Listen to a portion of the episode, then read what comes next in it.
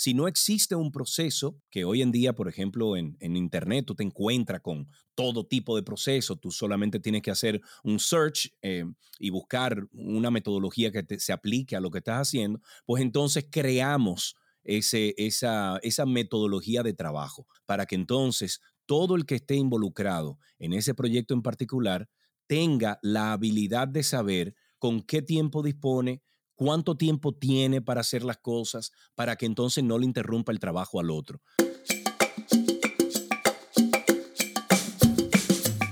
¿Qué tal mi gente? Les habla Juan Angustia y esto es Latinología Podcast, el espacio donde conversamos con latinos que se han destacado en la industria de tecnología y el diseño en empresas como Apple, Google, Facebook, Microsoft, entre otras. Recuerda disfrutar de este podcast en Spotify, Apple Podcasts, Google Podcasts y YouTube. Y no olvides seguirnos en Instagram Latinología. También me pueden seguir en mi cuenta personal Juan Angustia G. Para esta semana tengo un episodio especial con un invitado especial. Fue la voz en off de HTV, presentador de uno de los canales de YouTube con mejor contenido de la República Dominicana, El Antinoti, actor y activista político dominicano, es uno de los comunicadores más destacados de la República Dominicana, quien decidió radicarse en los Estados Unidos para conquistar la industria anglosajona. Conmigo una persona muy talentosa, Sergio Carlo. Hermano Juan Angustia. ¿Cómo está la vida? Bienvenido, Sergio. No, encantado. Eh, antes que todo, muchísimas gracias por aceptar esta invitación de ser parte de este proyecto. Oh, mi hermanito, pero yo, yo te hice a ti primero una entrevista, no sé si, si recuerdas hace hace un año y piquito te entrevistamos Karina y yo en el programa 12 y 2 y mm, bueno, cuando nos enteramos que salió en todos los periódicos, Juan Angustia trabaja en Google, no sé qué, y te contactamos, o sea que yo creo que es, eh, te la debía el hecho de conversar contigo ya ahora en tu podcast, que por cierto, felicidades porque no todo el mundo tiene las agallas de hacer lo que estás haciendo. De hecho, no hace un año, fue en marzo cuando la pandemia estaba en su apogeo. Ah, sí, cuando empezamos. Es verdad, es verdad, loco. Te tiene toda la razón, eso es verdad. Fue cuando la pandemia y fue cuando comenzó todo esto. Entremos en materia. Háblame, ¿quién es Sergio Carlos? Sergio, un muchacho inquieto toda la vida, Juan. Yo he sido, a ver, un pendenciero toda mi vida. Yo soy el más pequeño de, de una familia de nueve hermanos. Ahí hay cinco de padre-madre, hay tres de padre, hay uno de crianza, y yo soy el más pequeño de todos ellos. Em, por eso creo que tengo, por eso creo que tengo el, el tipo de energía que yo, eh, con la cual me manejo día a día, porque estar con, más eh, muchachos en una casa y siendo el más chiquito, pues tenía yo que siempre estar como a la par de esos hermanos míos, que eran más grandes que yo, eran más adultos que yo, y entonces eh, así me defino como un, un, pendenciero, manito, como una persona que, que no se rinde, como una persona que sabe adaptarse a los diferentes terrenos que se le presentan, siempre ha sido así.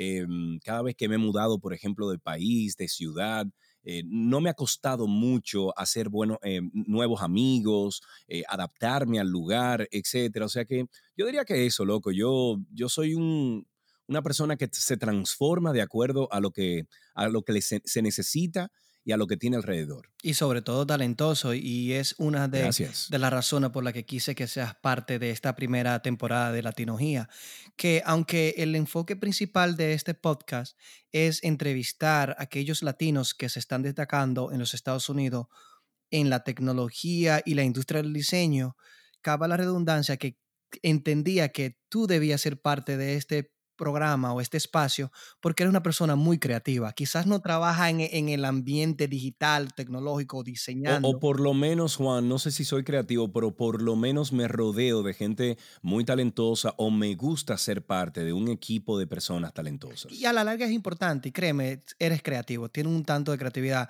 aunque sea en diferentes ramas como comunicador eres creativo. Como, créeme, soy fan del Antinoti y sé la creatividad que tiene incluso al expresarte, porque la creatividad no solo es diseños o tiene que ver relativamente con arte, sino puedes, bueno, es arte, pero el arte al hablar también. Mira, este te, puedo decir, Juan, que me ha tocado trabajar con un equipo súper talentoso, personas que tienen mérito eh, abiertamente, públicamente, para trabajar en, en por ejemplo, procesos creativos, eh, procesos de, de guiones, etcétera. Y gracias a Dios, gracias a Dios, que por lo menos en esa parte eh, tengo la dicha de sí, de compartir con, gente muy talentosa que eh, cuando se junta todo este grupo de personas, pues eh, formamos contenidos como el Antinote. Excelente.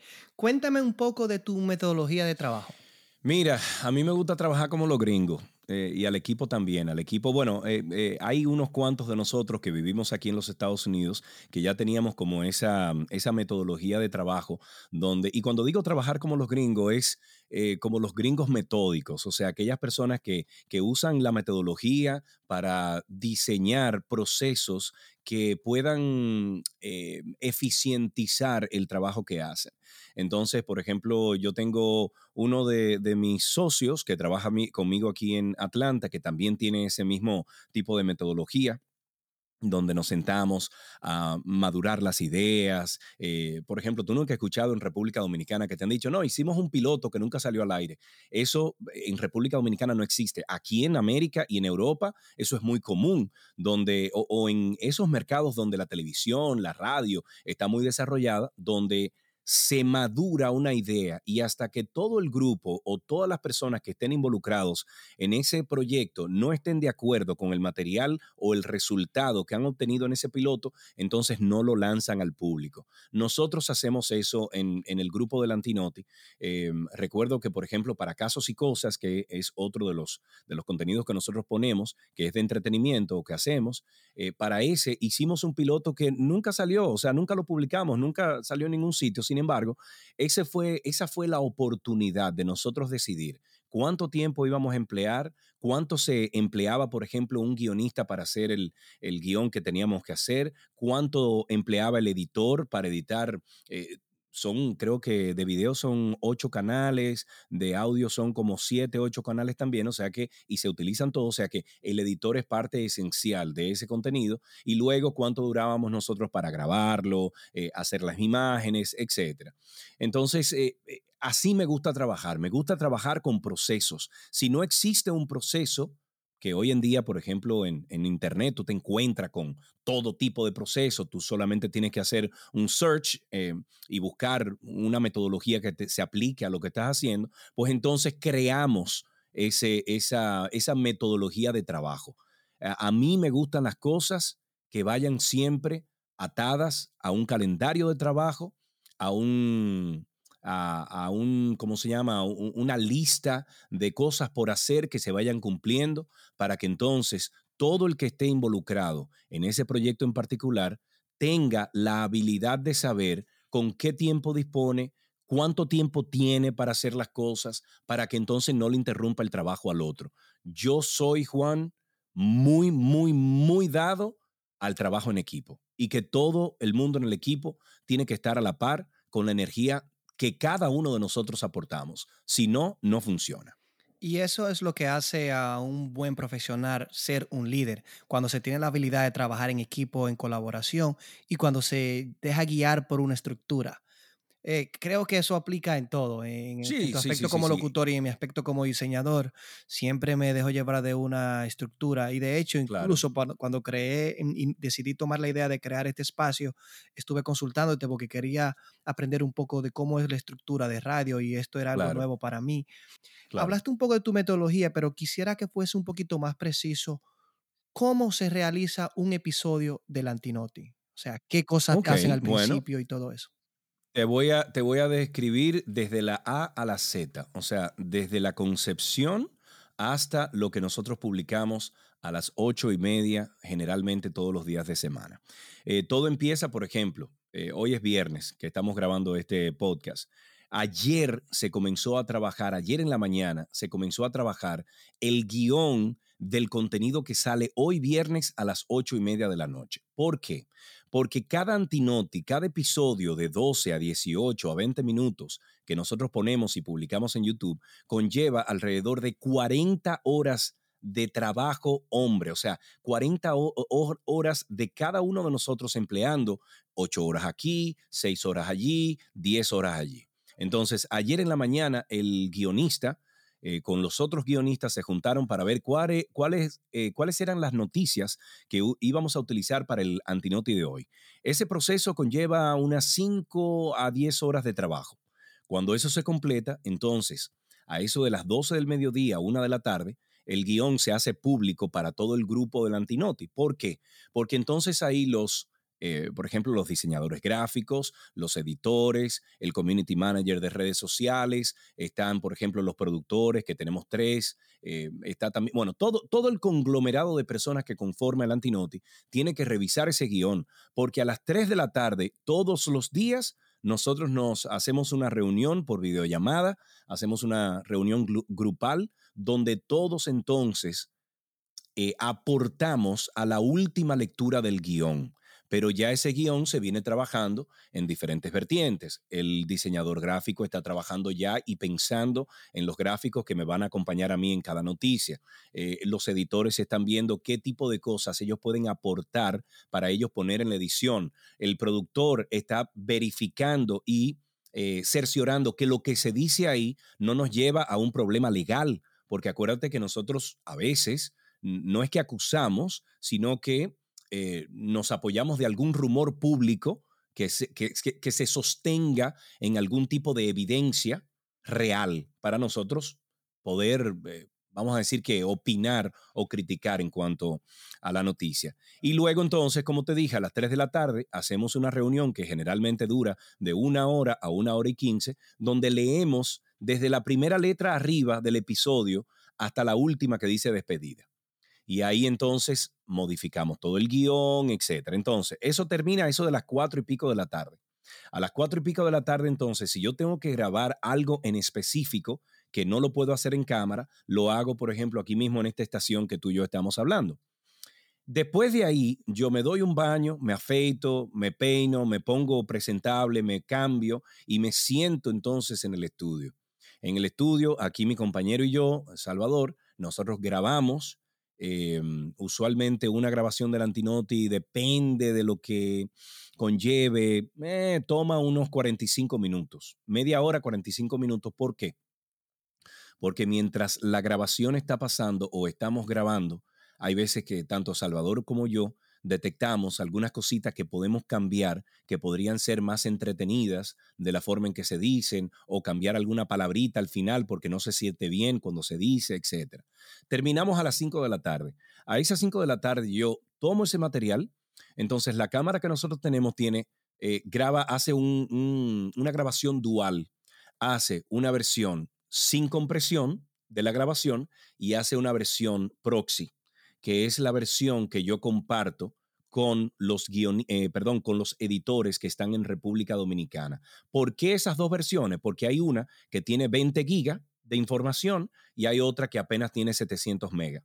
Entonces, como estamos eh, eh, divididos por un mar grandísimo y una distancia, y en República Dominicana no tenemos las velocidades que se manejan aquí en los Estados Unidos, pues nosotros entonces le enviamos adelante a eso de las cinco y media, seis de la tarde, le enviamos adelante, o sea, para que se vaya bajando adelante la versión pequeña, la versión proxy de ese material y luego entonces le subimos la versión en alta, eh, perdón, en alta calidad porque le va a tomar más tiempo en República Dominicana bajar ese material. Ya a las 7 de la noche, siete y media de la noche, ellos tienen eso allá y comienzan a trabajar y entonces ya eso de las 11, 12 de la noche, terminan de, editar, hacer la primera edición y luego en la mañana, o sea, hoy viernes, a las 8 de la mañana le están dando los últimos toques para enviarnos todo el material de nuevo para atrás. Nosotros utilizamos, por ejemplo, la plataforma eh, Google Drive, que es donde nosotros cargamos todo, etcétera. Y luego entonces ya eso llega aquí y aquí le damos los últimos toques, lo abrimos en la computadora, lo abrimos en Premiere y voilà. Entonces ya esto está listo, por ejemplo, ahora que son las 3 de la tarde, el Antinoti está listo a eso de las 5 o 6 de la tarde, se publica primero en Patreon para las personas que están Eh, los VIP, eh, patrocinadores que colaboran. Bueno, no VIP, pero los que están patrocinando el material, nosotros lo compartimos con ellos primero para que tengan esa, eh, vamos a decir que esa virtud, ¿no? Y, ese regalo que, que, le devolvemos a ellos por el hecho de ellos apoya, apoyarnos. Y luego entonces a las ocho y media ya se publica el programa en, en YouTube. O sea que al final, todo lo que hemos trabajado en conjunto en individual, ¿verdad? Cada uno por su lado, porque trabajamos todos en diferentes lugares físicos, todo ese eh, conglomerado de trabajo abulta unas 40 horas de trabajo. Wow, excelente. Si están escuchando este episodio y saben lo que es el Antinoti, y si no, los invito a que vayan al canal de YouTube del Antinoti y disfruten este contenido. Pero sobre todo, tengan la iniciativa de apoyarlo a través de Patreon Gracias. o comprando algunos de los t-shirts que están bien interesantes. Si eres dominicano y te identificas con el buen trabajo honesto, deben suscribirse al canal del Antinoti y apoyarlo aunque sea con un dólar. Claro, un dólar. Oye, eso es todo lo que pedimos. Somos, eh, somos 357 mil personas en el canal ahora mismo. Eh, nosotros con lo que hacemos en YouTube, que no es mucho, porque, bueno, tú sabes de eso, porque en República Dominicana no se paga eh, la publicidad no se paga tan bien como se pagan en Europa, en Estados Unidos y en otros mercados.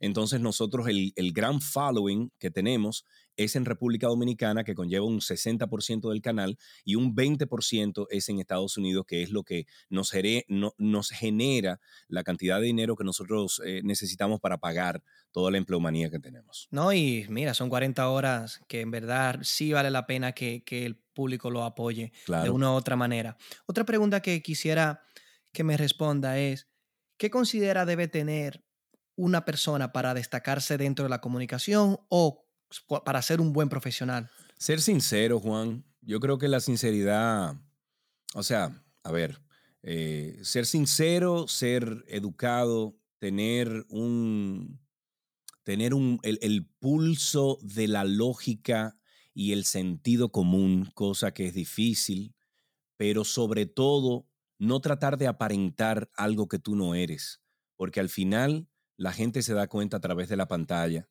que, te estás ocultando detrás de algo.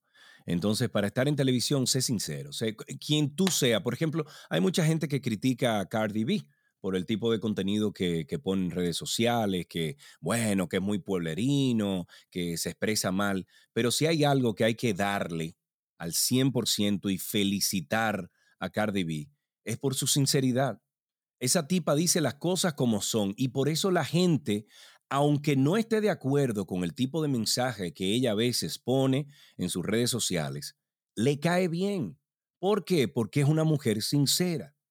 Entonces, esa sería mi recomendación. Si usted va a incursionar en, televisión, en YouTube, en redes sociales, lo que tú seas, sé sincero, men.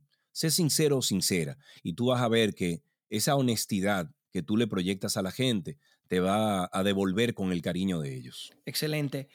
Eres un comunicador obviamente muy destacado en la República Dominicana y decide mudarte a los Estados Unidos. Yo sé que eso te puso en el radar que cada inmigrante tiene que pasar cuando llega a un país nuevo, aunque domine el idioma, que es tu caso, que sé que domina el idioma, pero quisiera saber cuáles retos ha tenido que enfrentar en los Estados Unidos para conquistar quizá esa nueva meta o reto que te ha puesto.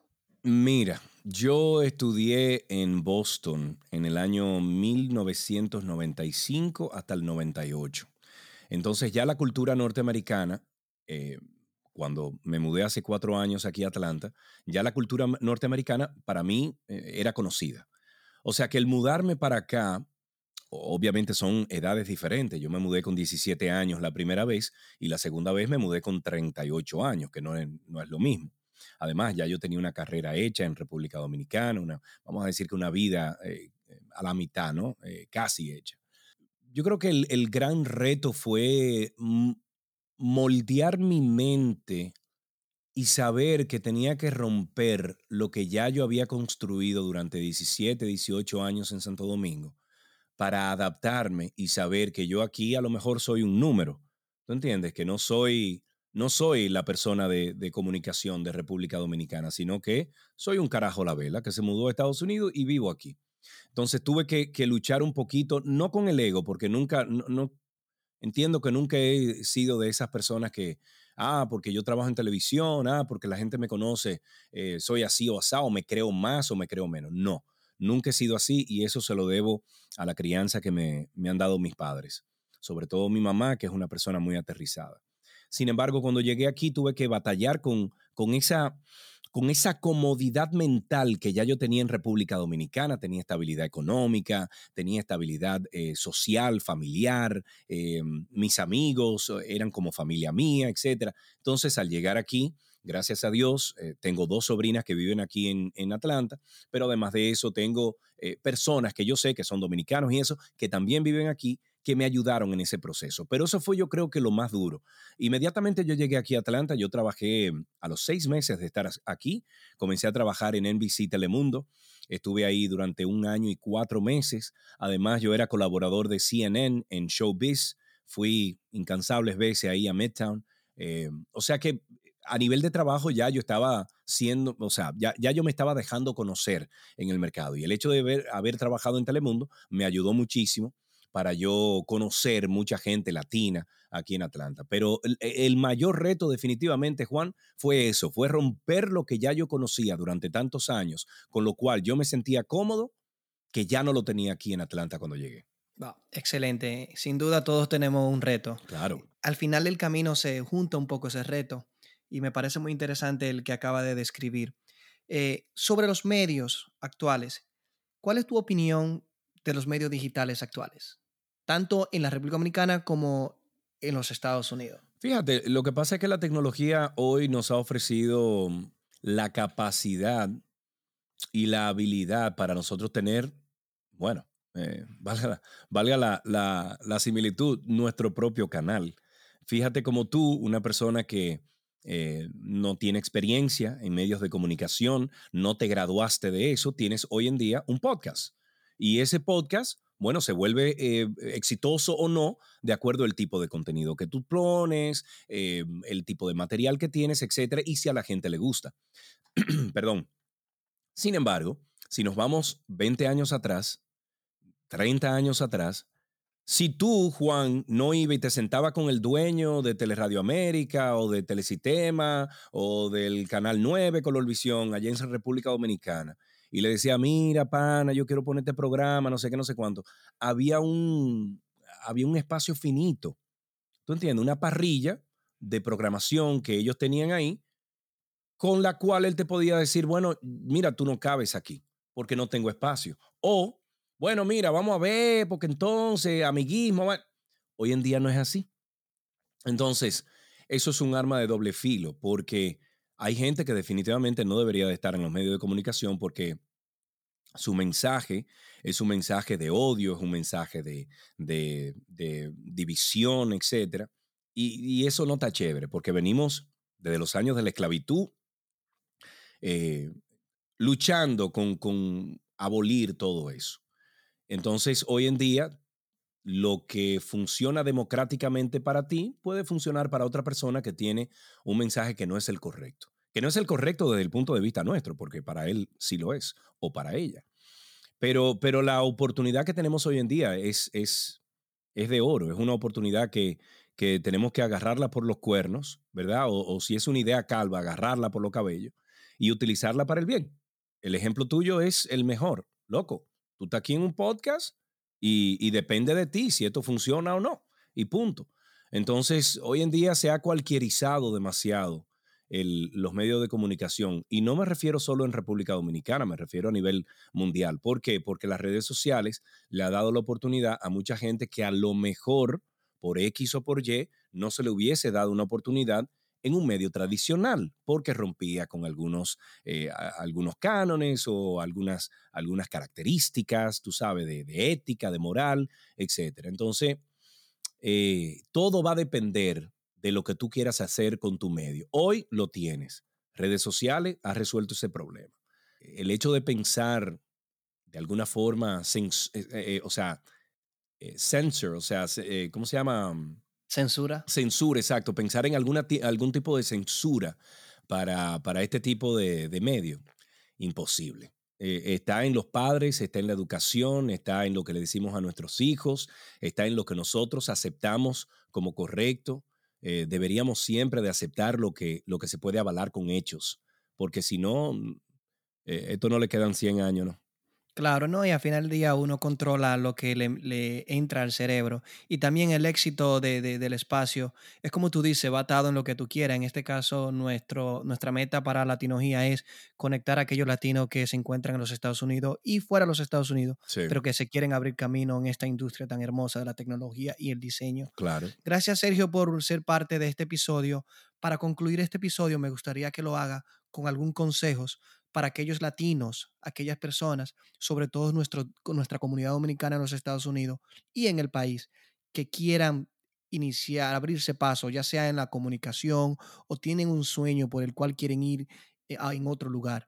Quiero que te enfoques en ello y me le dé un consejo y que culmine el episodio con eso. Mira, el consejo que yo le podría dar a cualquier persona que se quiera aventurar en, informar algo nuevo, en, en un negocio propio, es que primero se documente, se documente de lo que quiere hacer, si es viable, si no es viable, quiénes son su competencia, cuáles son sus mejores ejemplos, a, quién le gustaría incluso que fuera un tipo de, o sea, una clase de mentor para, esa, para él o para ella, porque al final fíjate como tú dijiste hace un ratito, concho, le te llamé para que me diga qué micrófono comprar, qué tenía que necesitar para podcast, y yo de mil amores, loco, sin conocerte mucho, porque eh, nosotros nos conocemos del otro día, Óyeme, claro que sí, Juan, mira, cómprate esto, cómprate lo otro. Bueno, mira la diferencia de esto, lo otro, que sí o qué. ¿Por qué? Porque yo tengo ese conocimiento. Entonces, si hay un consejo que yo le podría dar, es ese, que se, que se eduque en lo que quiere hacer, que haga una tabulación de lo que quiere hacer, un estudio de lo que quiere hacer, que se, que, que, que se acerque a aquellas personas que le sirven de ejemplo sin miedo. Hoy en día, ¿quién no tiene una red social? Bueno, tírele un DM eh, fulana, mira, a mí me gusta cómo tú cocinas, yo quiero, eh, yo tengo arte para la cocina, yo quiero que tú me des algunos consejos. Ah, chévere, mira, esto, esto. Y van a encontrar muchísima gente que hacen ese tipo de, óyeme, de, opinión altruista, porque no esperamos nada a cambio. Em, y, y, que le ponga gana, y que le ponga gana y que sepa que, por ejemplo, si usted está empezando un material nuevo en redes sociales, etcétera, toma tiempo. Hoy los que están guisando y, me refiero a los que están ganando millones de dólares en contenidos en YouTube, al menos que sea alguna excepción, pero la, gran mayoría ha empezado ese tipo de material hace 8 años, 9 años, 10 años, 12 años, y hoy en día que tienen 6 eh, millones de followers, 10 millones de followers, y hoy en día que están rompiendo, entonces sé paciente, respira. Mi compañero Salvador me enseñó la, la palabra resiliencia el otro día y resistencia porque de eso se trata, loco. Hay muchos obstáculos al momento de tú emprender solo, pero agárrate del ramo que te, que te ofrezca una sombra y, y, estudia, loco, porque toda la información que hay en Internet hoy en día te va a ayudar. Bueno, es gratuito. Muchísimas gracias. Eh, no olviden de suscribirse en el Antinoti en YouTube y en seguir el Antinoti en las redes sociales, el Antinoti y también a Sergio Carlos en sus redes sociales como en Instagram, Sergio Carlos, a mí Juan Angustia G en Instagram. Y esto ha sido otro episodio para Latinología Podcast.